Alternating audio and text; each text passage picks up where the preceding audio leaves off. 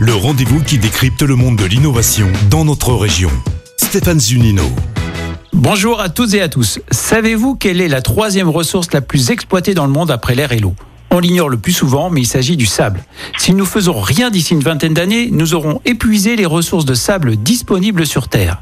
Je vous propose de découvrir une solution novatrice pour optimiser cette matière première. Bonjour Rafik Kefash. Bonjour, vous allez bien Très bien. Vous vous attaquez au travers de votre start-up Heliosand à l'écosystème du sable. Pourquoi? Eh ben, justement, comme vous l'avez dit en préambule, euh, aujourd'hui, on, pense beaucoup à la transition euh, écologique et puis aux problèmes d'environnement.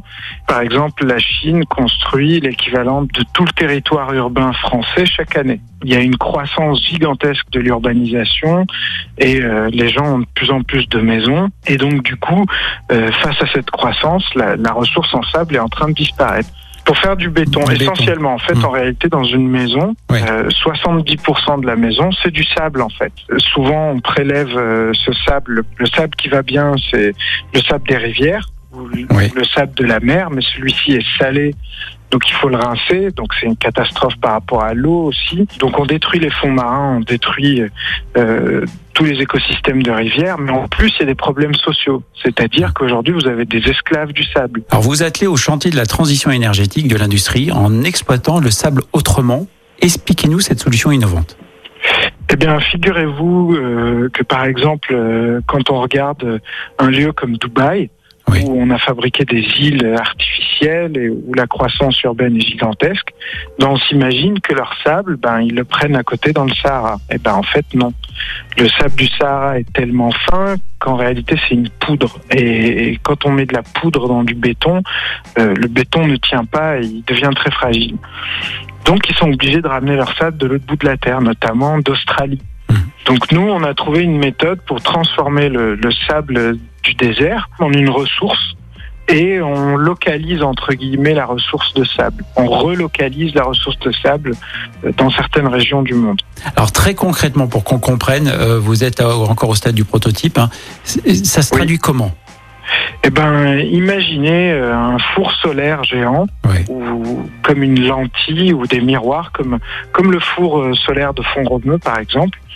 Donc avec ces miroirs ou ces lentilles, euh, si vous voulez, on concentre les rayons du soleil et on arrive à chauffer à des températures gigantesques euh, qui sont très proches de la température de fusion du sable. Maintenant, on peut commencer à montrer euh, ce qu'on fait. Donc, on arrive tout simplement avec un, petit four solaire à faire fondre du sable et donc à l'agglomérer. Et une fois aggloméré, ben, ça va faire des, cailloux plus gros, si vous voulez, ce qu'on appelle des agrégats. Donc on passe d'une poudre à, à, de la roche plus volumineuse. Cette invention, vous l'avez travaillée en partenariat avec le laboratoire 3SR à Grenoble, hein, de l'Université de Grenoble-Alpes, euh, CNRS et Institut national polytechnique, c'est les trois rassemblés. Euh, que vous apportent-ils ces, ces, ces, ces universités, ces, ces laboratoires comme expertise? Eh ben, tout d'abord, euh, comme on n'est pas des spécialistes euh, du, du, granulat ou de, si vous voulez, du sable, on avait besoin d'une expertise euh, dans le domaine.